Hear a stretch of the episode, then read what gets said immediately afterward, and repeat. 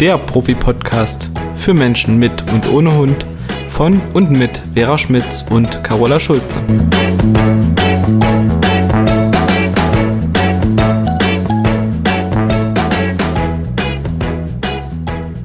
Einen wunderschönen guten Tag, meine liebe Carola. Ja, meine liebe Vera, den wünsche ich dir auch. Es ist ja auch schon Nachmittag, können wir nicht mal guten Morgen sagen. nee, so ist es. Aber die Zeiten ändern sich mal vormittags, mal nachmittags, wie es halt gerade bei uns passt, gell? Momentan ist ja bei uns beiden sehr viel los, mhm. weshalb letzte Woche auch ein Podcast ausgefallen ist. Da kam was Plötzliches dazwischen, aber das müssen wir jetzt ja hier nicht vertiefen. Nee. Ähm, gibt halt nee. mal persönliche Dinge, die einmal ins Leben grätschen können und, und äh, einen ein bisschen aus der Bahn hauen und dazu führen, dass äh, auch mal ein Podcast ausfällt. Genau. Genau, aber jetzt sind wir wieder da und. In alter Frische. So sieht's aus.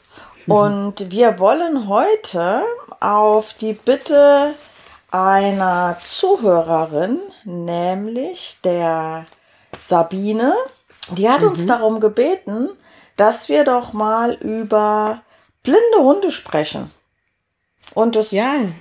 fanden wir eine ziemlich gute Anregung und das haben wir gleich mal aufgefasst. Genau. Ich finde, das ist sowieso ein spannendes Thema und das, da wird, finde ich, viel zu wenig drüber gesprochen, berichtet, aber es gibt sie ja, ne, die blinden Hunde. Genau, es gibt sie zum Glück natürlich nicht so häufig wie die nee. Hunde, die alle ihre Sinne beisammen haben. beisammen haben, mir fällt gerade nichts. Aber ihr wisst schon, wie ich das jetzt meine. Und trotzdem, gerade bei denen gibt es ja wirklich auch ähm, Besonderheiten, auf die man eben im Zusammenleben oder wenn man in Kontakt mit einem solchen Hund kommt, beachten muss. Ganz genau. Und ich finde, obwohl wir ja gerade gesagt haben, es gibt nicht so viele blinde Hunde, die Option im Alter blind zu werden, wenn ein Hund sehr, sehr alt wird, die ja. ist schon da. Ja. Und deswegen finde ich, sollte man das als Hundebesitzer von einem Hund, der gesund ist, wo alle Sinnesorgane super funktionieren, trotzdem so ein bisschen im Hinterkopf haben, wie dann die Kommunikation stattfinden soll äh, dass man sich da wirklich schon in jungen Jahren darauf vorbereitet. Für den Fall aller Fälle, dass man dann nicht dasteht und denkt, ja Mist, wie mache ich mich denn jetzt verständlich für meinen Hund? Und darum soll es halt heute so ein bisschen gehen. Genau, also es, es gibt ja diese Trainingsmethoden. Ich weiß noch, äh, vor vielen, vielen Jahren gab es mal zwei Damen im TV, die haben mit den Hunden nie gesprochen, die haben nur über Körpersprache kommuniziert, weil das ja auch die Muttersprache der Hunde ist. Das mhm. geht auch, ne? Das steht ja außer Frage. Allerdings haben wir es gelernt und das finde ich auch nur sehr, sehr nachvollziehbar, mit den Hunden sowohl über Hörzeichen als auch über Sichtzeichen zu kommunizieren und das möglichst auch ein Leben lang und beides mhm. auch mal getrennt voneinander einzusetzen, also mal nur ein Sitz oder ein Platz oder ein hier und mal nur das Handzeichen dafür, weil man eben nie weiß, wird der eigene Hund mal blind oder taub. Und wenn er beides gelernt hat, bleibt mir immer noch eine Kommunikationsform übrig, bevor ich es ihm dann im hohen Alter irgendwie nochmal vermitteln soll. Oder muss. Ganz genau. Ja. Und deswegen ist dieser Podcast nicht nur für Besitzer von Hunden mit diesem Handicap, glaube ich, ganz interessant und spannend, sondern auch für alle anderen Hundebesitzer, die das im Hinterkopf behalten und sich da schon darauf vorbereiten können, falls es mal dazu kommt, was wir natürlich nicht hoffen. Aber wie gesagt, im Alter lassen die Sinnesorgane immer nach. Wir können eine Brille aufsetzen, der Hund nicht. So ist es. Naja, es gibt ja Brillen so für Hunde, die sehr lichtempfindlich sind, ne? Oder Ach, ähm, Wind. Hm. Schon, aber ich habe jetzt noch keinen Hund gesehen, bei dem man eine Sehstärke angepasst hat, wobei ähm, wenig sehen, glaube ich, damit kann man ja auch noch relativ gut leben, aber wenn er halt ganz blind ist, hm. dann ist er, dann nützt die Brille mit einer Sehstärke ja letztendlich oder würde ja auch nichts mehr nutzen. Vielleicht so gerade am Anfang nochmal zu erwähnen, dass es insbesondere bei einem blinden Hund, der mit dem man oder dem man nicht ausreichend Hörzeichen beigebracht hat. Jetzt muss ich überlegen, dass ich mich da nicht äh, ähm, verhasple. Also der blinde Hund, der kann ja dann, wenn er blind ist, nur noch über Hörzeichen mit einem kommunizieren. Genau. Und es ist schwieriger, ihm, wenn er blind ist, ein neues Hörzeichen beizubringen, weil, wie wir eben schon gesagt haben, die natürliche Sprache ja tendenziell die Kommunikation über den Blick ist, ne, die Körpersprache. Mhm. Mhm. Die sehen die dann halt nicht mehr, die Körpersprache, deswegen ist es so schwierig. Genau so ist es. Und äh, das heißt, das Einzige, was einem da bleiben würde, um das jetzt mal an einem Beispiel von Sitz zu erklären, wobei das ja wahrscheinlich, wenn ein Hund alt wird, jeder Hund einen Sitz kann, ähm, das immer nur mit einem Hörzeichen zu verknüpfen, wenn der Hund ein Verhalten gerade tut. Mhm. Oder ich könnte ihn noch mit Hilfe von Futter in eine bestimmte Position bringen. Also bei einem Sitz den Keks über die Nase halten ne, und nach oben mhm. ziehen, bis er sich den, den Popo auf den Boden bringt, wie beim Welpen. Und müsste dann halt nur etliche, etliche Male dieses Wort wiederholen. Aber es ist eben schwieriger.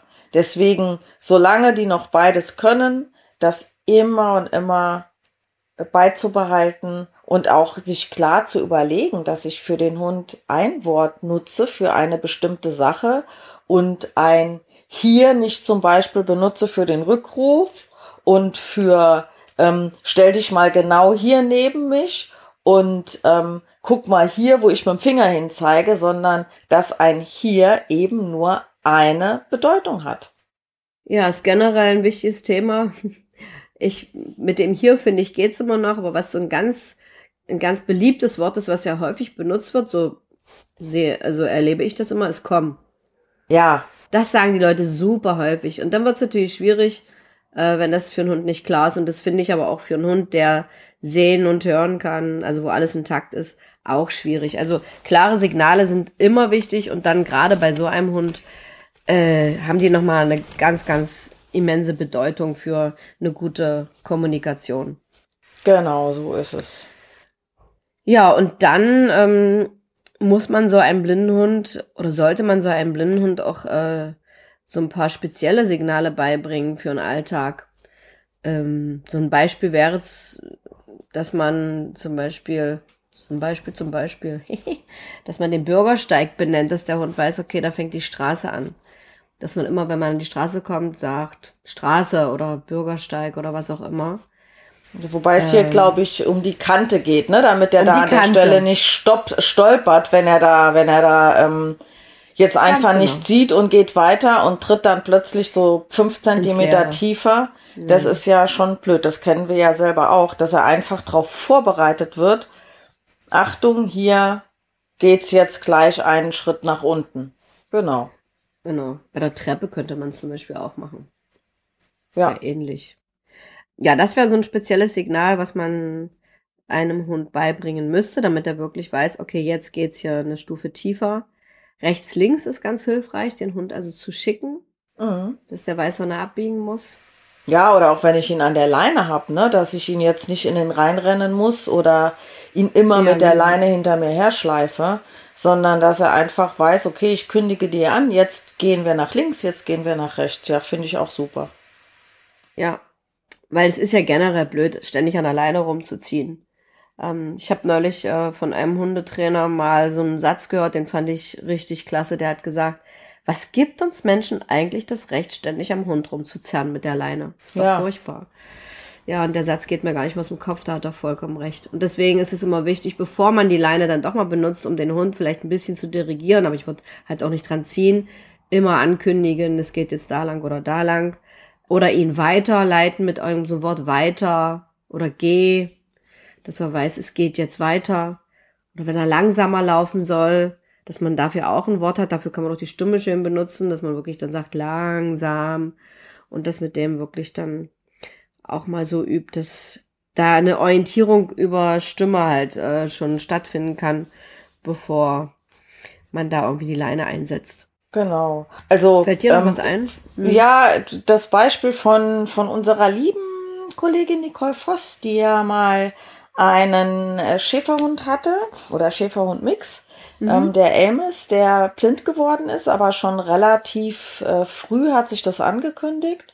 Und mhm. ich kann mich noch gut dran erinnern, die hat damals mit Gymnastikbällen, die sie überall auf der Wiese verteilt hat, und sie ist mit ihm über die Wiese gelaufen, eine Ankündigung, also ich weiß nicht mehr, ob sie gesagt hat, Vorsicht oder Achtung, irgend so ein mhm. Wort und ähm, kurz bevor er gegen diesen Ball gelaufen ist. Das heißt, er konnte sich mit dem Gymnastikball nicht verletzen, er konnte sich nicht wehtun, er hat diesen taktilen Reiz wahrgenommen, hat aber sehr schnell dadurch gelernt, dass da jetzt ein Hindernis im Weg steht. Und das, das kann ja für alles sein, ne? dass er lernt, vorsichtig zu werden. Und für die Dinge, die du gerade eben gesagt hast, wie beim Bürgersteig oder bei einer Treppe, da würde ich tatsächlich auch wirklich versuchen, dem Hund individuelle Signale beizubringen. Also meinetwegen mhm. Straße oder Treppe, damit er weiß, ist es jetzt eine Stufe, sind es mehrere Stufen, ne? Oder genau. ähm, hoch und runter, geht es die Treppe hoch, geht es die Treppe runter ne, da darf man sich wirklich auch Gedanken drüber machen, was da mhm. alles im Alltag auf einen zukommt. Denn wenn man einen Hund hat, der sehen kann, ist einem das häufig überhaupt nicht bewusst, welche Probleme dann im Alltag plötzlich auftauchen können. Genau. Am besten, man macht sich mal so eine Augenbinde vor die Augen oder so eine Schlafmaske. Ja. Und versucht sich mal in diese Lage des Hundes hineinzuversetzen, was da alles wichtig ist. Also man kann sich ja wirklich schwer vorstellen, blind zu sein, ne? Das ist ja, wenn man sehend ist, also kaum vorstellbar. Aber ich finde, wenn man es dann mal versucht nachzuempfinden, indem man sich halt mal die Augen verbindet, dann kann man ganz gut, glaube ich, auch hier und da herausfinden, was da wichtig ist. Oder so ein Brainstorming machen mit der ganzen Familie. Was könnten dafür Sachen für den Hund blöd werden, wenn, wenn der dann halt sich bewegt. Und das mit diesen Gymnastikbällen, das fand ich damals auch eine geniale Idee. Ja, auf Weil er sich halt Fall. nicht wehtun kann, weil es weich mhm. ist und weil da nichts Schlimmes passieren kann. Und dann halt so ein, so ein Wort dafür einführen, dass er halt gewarnt ist vor einem ja. bestimmten Hindernis. Das ist so wichtig, ne? Weil er läuft sonst volle Kanne dagegen. Und ich kann es halt 20 Mal hintereinander üben wenn ich ja. das jetzt im Alltag immer nur dann sage, bevor er gegen eine Wand oder gegen ein Auto oder gegen eine geschlossene Tür rennt, dann hat er sich mhm. halt schon ein paar Mal wehgetan. Mhm. Und ähm, von daher finde ich das super mit den, mhm. mit den Gymnastikbällen. Habe also, werde ich auch nie vergessen, ja. ja, das war wirklich genial. Was halt super schwierig ist, dass wir Menschen dann quasi die Augen ersetzen müssen für den Hund und uns da im Alltag, wenn wir mit dem Hund zusammen sind, reindenken müssen und quasi ja für ihn sehen und ihn dann entsprechend informieren. Das finde ich mega schwierig, weil für uns das alles so selbstverständlich ist, weißt du? Dass man also wirklich vorher, dass man aufpasst und vorher ihn anspricht oder bestimmte Stellen benennt. Das ist wahrscheinlich ein schwieriger Part, dass wir mitdenken, vorausdenken und das fehlende Organ sozusagen ersetzen müssen als Mensch, wenn wir so einen Hund haben. Auf jeden Fall. Mhm. Dann fällt mir zum Beispiel noch ein, wie ich dem Hund ähm, im Alltag, wenn ich zum Beispiel mit ihm spazieren gehe und es gibt die Möglichkeit, dass ich ihn irgendwo frei laufen lasse. Ne, also muss man jetzt natürlich schon auch die um, uh, Umgebung abchecken oder wenn er auch nur an der Schleppleine wäre, dass man sich ein Klöckchen oder irgend sowas ans Bein bindet. Ja. Ne, hört sich jetzt vielleicht ein bisschen komisch an, aber damit der Hund einen immer orten kann, damit der weiß, okay, genau. um mich an meinem Mensch zu orientieren, ähm, der geht hier drei Meter von mir rechts oder der geht jetzt links oder der ist ein Stück vor oder ein Stück hinter mir. Das können die sehr gut ähm, ja einschätzen dann. Mhm. Das ist eine gute Idee zur Orientierung für den Hund. Weil Auch das habe ich damals bei Nicole deutlich gesehen und bei Amos, dass die Hunde natürlich super verunsichert sind, gerade wenn sie nicht blind geboren werden, sondern dann im Laufe der Zeit blind werden. Und dass die dann halt sich wirklich noch mehr an ihren Menschen orientieren und äh, da ganz viel Hilfe und Unterstützung brauchen. Das war bei Amos ganz deutlich. Der ist dann sehr unsicher geworden und äh, war wirklich, Nicole war für ihn der absolute Fels in der Brandung. Ja. Und, äh, und da ist Vertrauen absolut die Basis wichtig. hoch 10. Mhm. Also Yep. ohne Vertrauen geht da gar nichts, ne? Ja. Wenn ich den Hund jetzt immer in doofe Situationen bringe Mhm. oder beispielsweise, was mir da noch einfällt, wenn ich es jetzt zulasse, dass jeder meinen Hund einfach anfasst oder dass ich meinen Hund dann immer anfassen würde, das erschreckt den ja. Das heißt, auch da muss man sich ja einfach auch Gedanken drüber machen. Und hier wäre es doch super gut möglich, dem Hund beizubringen, ähnlich wie bei dem Medical Training, dass ich Körperstellen benenne, bevor ich sie anfasse. Damit der Hund einfach schon weiß, ah, okay, die will mir jetzt die Pfoten abwischen, die will mich jetzt bürsten, die will mir mein Ohr anfassen, weil sie mal da reingucken will. Was glaubst du, wie oft ich gerade bei diesen vielen Krannen, die es ja jetzt gibt, mh, wenn Easy an so einem Strang vorbei geht, dass ich dem immer wieder in die Ohren gucke ähm, und nicht erst warte, bis sich da so eine Kranne reingebohrt hat und er die ganze Zeit den Kopf am Schütteln ist. Ähm, und wenn ich dir jetzt einfach einen blinden Hund ständig anfassen würde, der- würde jedes Mal zusammenzucken. Merkt man ja auch bei einem Hund, der sehen kann, wenn der einfach angefasst wird, dass der zusammenzuckt. Absolut. Und da muss ich immer an Martin Rütter denken. Wir haben es bestimmt schon mal erzählt. Der hat das mit dieser taktilen Kommunikation, dass das so blöd ist, wenn die als erstes stattfindet, hat das ja früher immer mal live gemacht. Wenn der eine Veranstaltung hatte, hat er sich mit äh, nach unten gerichteten Blick an die Eingangstür gestellt und dann urplötzlich, ähm, meistens natürlich eine Frau, in den Arm genommen und die halt angefasst. Und die waren super starr meistens und die anderen Leute haben einen großen Bogen drum gemacht, weil das so gaga ist, so plötzlich anzufassen, ohne Ja. vorher wenigstens einen Blickkontakt aufzunehmen oder anzusprechen, was natürlich am besten wäre. Und damit wollte er nur klar machen, wie doof das halt auch für einen Hund sein kann, wenn ich den zack einfach anfasse. Und wenn er blind ist, ist es so wichtig, ihm das vorher anzukündigen, damit er sich nicht so fühlt wie diese Frauen da, die er da plötzlich angepackt hat. Wobei die danach immer gesagt haben, eigentlich war es ja schön. Ja, ne, du, wir, wir- weißt du, wenn dann ein Hund abschnappt, weil er sich erschrocken hat, Ja. dann ist es plötzlich der böse Hund. Ja, Aber ähm, okay, ich könnte mir vorstellen, dass da auch der ein oder anderen Frau vielleicht mal so ein bisschen die Hand ausgerutscht ist, ne? Als Reflex, wenn man da einfach mal so angefasst wird. Ja, also kann ich mir auch gut vorstellen. ja, aber das war halt so ein kleines äh, Experiment, um zu zeigen, wie doof es ist, direkt taktil zu kommunizieren, ohne vorher was anderes zu signalisieren, damit derjenige weiß, okay, jetzt werde ich gleich angefasst. Also das ist wirklich eine wichtige Sache und deswegen ist es so mega wichtig, sich da ein bisschen Gedanken drüber zu machen und sich reinzufühlen in diese Situation. Genau. Dann würde mir noch einfallen, was im Alltag auch ganz schön wäre, dem Hund ja nicht nur über Stimme was vermitteln zu können, sondern ich kann mich ja auch anderen Geräuschen bedienen, zum Beispiel ein auf den Oberschenkel klopfen, ein in die Hände klatschen, vielleicht ein Fingerschnipsen, Ne, Also verschiedene andere Geräusche, die, wenn ich mir im Vorfeld Gedanken drüber mache, ja nicht nur dazu dienen, die Aufmerksamkeit des Hundes zu bekommen, sondern die ja auch ein Signal sein können. Also ein auf den Oberschenkel klopfen kann zum Beispiel sein, rechts auf den Oberschenkel klopfen, komm an meine rechte Seite. Links auf den Oberschenkel klopfen, komm an meine linke Seite. Der Hund kann ja, weil er blind ist, das Geräusch noch viel, viel besser orten. Und wir wissen ja auch, dass ein sehender Hund das verknüpfen kann. Ne, oder wenn ich mit den Fingern schnippe, könnte das zum Beispiel auch bedeuten, dass er sich hinsetzen soll. Ne, ich meine, natürlich kann ich auch einen Sitz sagen, aber vielleicht gibt es einfach auch hier und da Signale, wo ich sowas nochmal einsetzen kann, was ich damit also rausstellen will, ist ja nur, dass man sich vorher überlegt, nicht wirr irgendwelche Geräusche zu machen, sondern ja, sich wirklich genau. auch zu überlegen, was soll dieses Geräusch für eine Bedeutung haben.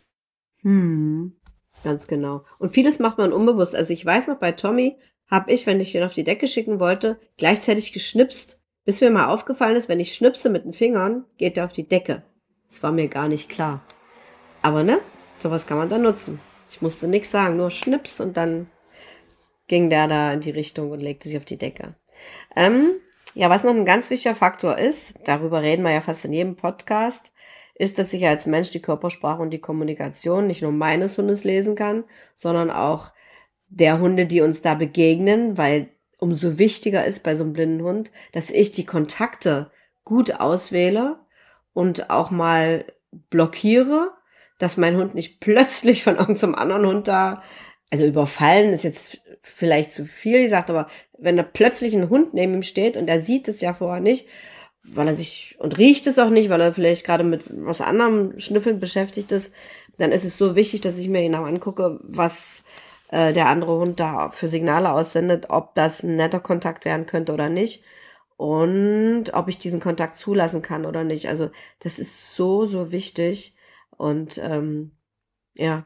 Wenn ein Hund da schon trofixierend auf einen zukommt ne, und macht ja. sich irgendwie steif und ist sehr angespannt, das kann mein blinder Hund ja nicht sehen. Der kann sich ja nicht darauf genau. einstellen. Kann nicht der riecht den Artgenossen vielleicht und wir wissen ja auch, ähm, dass die sehr, sehr, sehr, sehr feine Nase haben und möglicherweise nimmt er auch wahr, dass der andere Hund jetzt gestresst ist, angespannt ist, wie auch immer. Aber trotzdem, ihm fehlt ja die Möglichkeit, das genau einschätzen zu können. Er ja. kann nicht sehen, wenn der andere deeskaliert. Ja.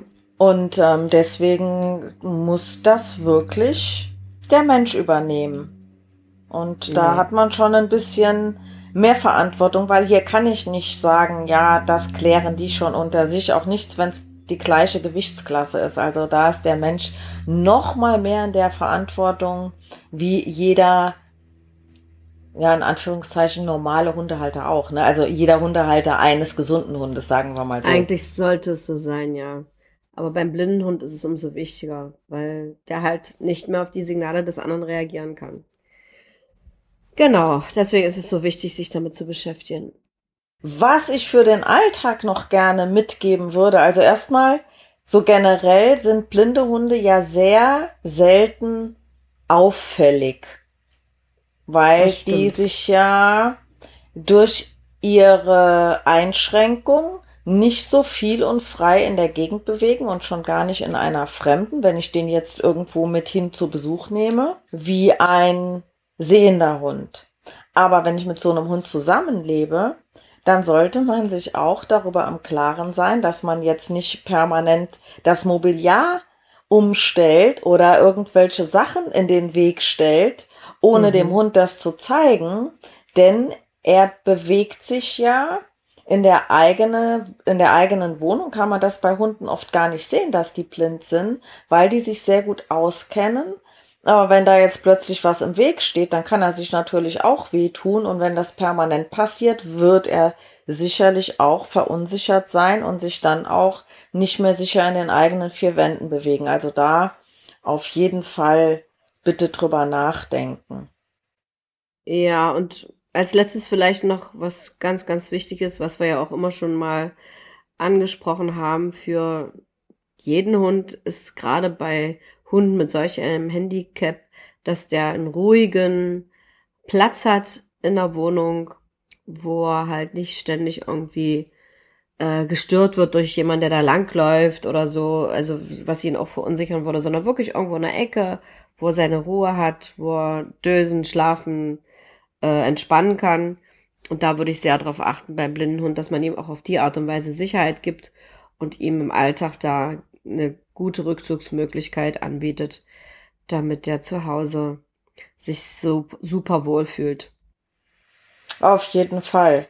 Und ähm, dass die auf taktile Reize sensibler reagieren, hatten wir ja gerade schon angesprochen, aber häufig ist es ja auch so, dass die geräuschempfindlicher sind. Ne? Die können ja auch Geräusche, wenn ich jetzt zum Beispiel sage, da knallt eine Tür zu und ein Hund hat das gesehen, dann kann er ja zuordnen, wo das Geräusch herkam.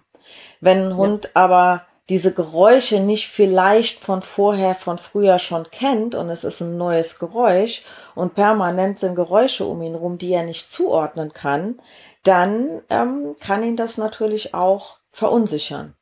Absolut. Ich habe übrigens in meiner Coaching-Ausbildung eine blinde Mitkommilitonin gehabt. Mhm. Und mit der, also wir haben uns gegenseitig mal gecoacht und ich habe sie natürlich auch mal ähm, so ein bisschen drauf angesprochen. Ne? Sag ich so, du, ne, was hilft dir denn als Blinde eigentlich mhm. ähm, im Alltag? Und dann hat sie so ein bisschen von sich erzählt und dann sagt sie, ja, ähm, manche meinen es ja nur gut mit einem, aber wenn man plötzlich ohne Vorwarnung so am Arm gepackt wird und über die Straße gezogen ah, wird ne, oder auf den, im Bus auf den Platz geschoben wird, mhm. ähm, dann ist man schon ein bisschen, äh, also das ist dann unangenehm, ne? Aber er sagt, wenn sie einen Mensch vorher anspricht und fragt sie, kann ich dir helfen? Und hey, ich äh, darf ich dich am Arm packen? Ich würde dich hier zu einem freien Platz führen. Dann sagt sie, dann findet sie das super. Ja. Ähm, aber wenn das einfach jemand macht, auch wenn die Menschen das nur gut meinen, ist das nicht so angenehm. Und da geht's Hunden garantiert nicht anders. Das Danke, Nina, für den Tipp. Ja, Oder für dieses auch. Bewusstsein auch nochmal. Ne? Man kann sich's ja denken, aber mhm. nicht jeder denkt darüber nach. Nee, aber da schließt sich nochmal der Kreis, ne? dass ja. es so schwierig ist, sich in diese Situation reinzuversetzen. Und selbst wenn man es gut meint, es ist nicht gut. Ja. Und das ist so wichtig, sich, wenn man in so einer Situation ist, mit solchem Hund oder halt mit solch einem Menschen auch, dann äh, ist es total wichtig, sich da mal so ein paar mehr Gedanken zu machen. Also, ja, ich habe auch immer mal Umgang mit einer blinden Frau und da muss ich vorher immer, wenn die auf mich drauf zukommen, man sieht das nicht gleich, dass sie blind ist, muss ich mir immer sagen, Carola, sprich sie erst an. Mhm. Und dann sage ich, hallo, ich bin Carola. Und dann weiß sie sofort, was los ist. Und dann kann ich die auch umarmen. Aber da jedes Mal dran zu denken, da merke ich so, oh, ne?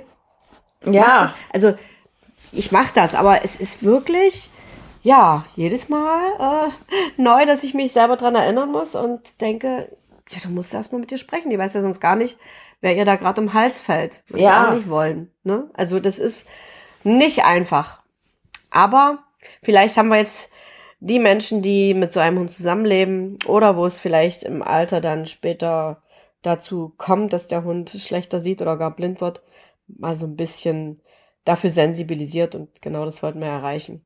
Genau. Eine Sache hätte ich noch und zwar, auch wenn die Hunde vielleicht unauffälliger und ruhiger sind, ähm, mögen die je nach Alter sicherlich auch noch ein bisschen beschäftigt werden. Und ja, wichtig. Wie kann ich das besser tun als über Nasenarbeit? Und auch apportieren funktioniert, denn ein blinder Hund kann A hören, wo ungefähr ein Gegenstand hinfällt.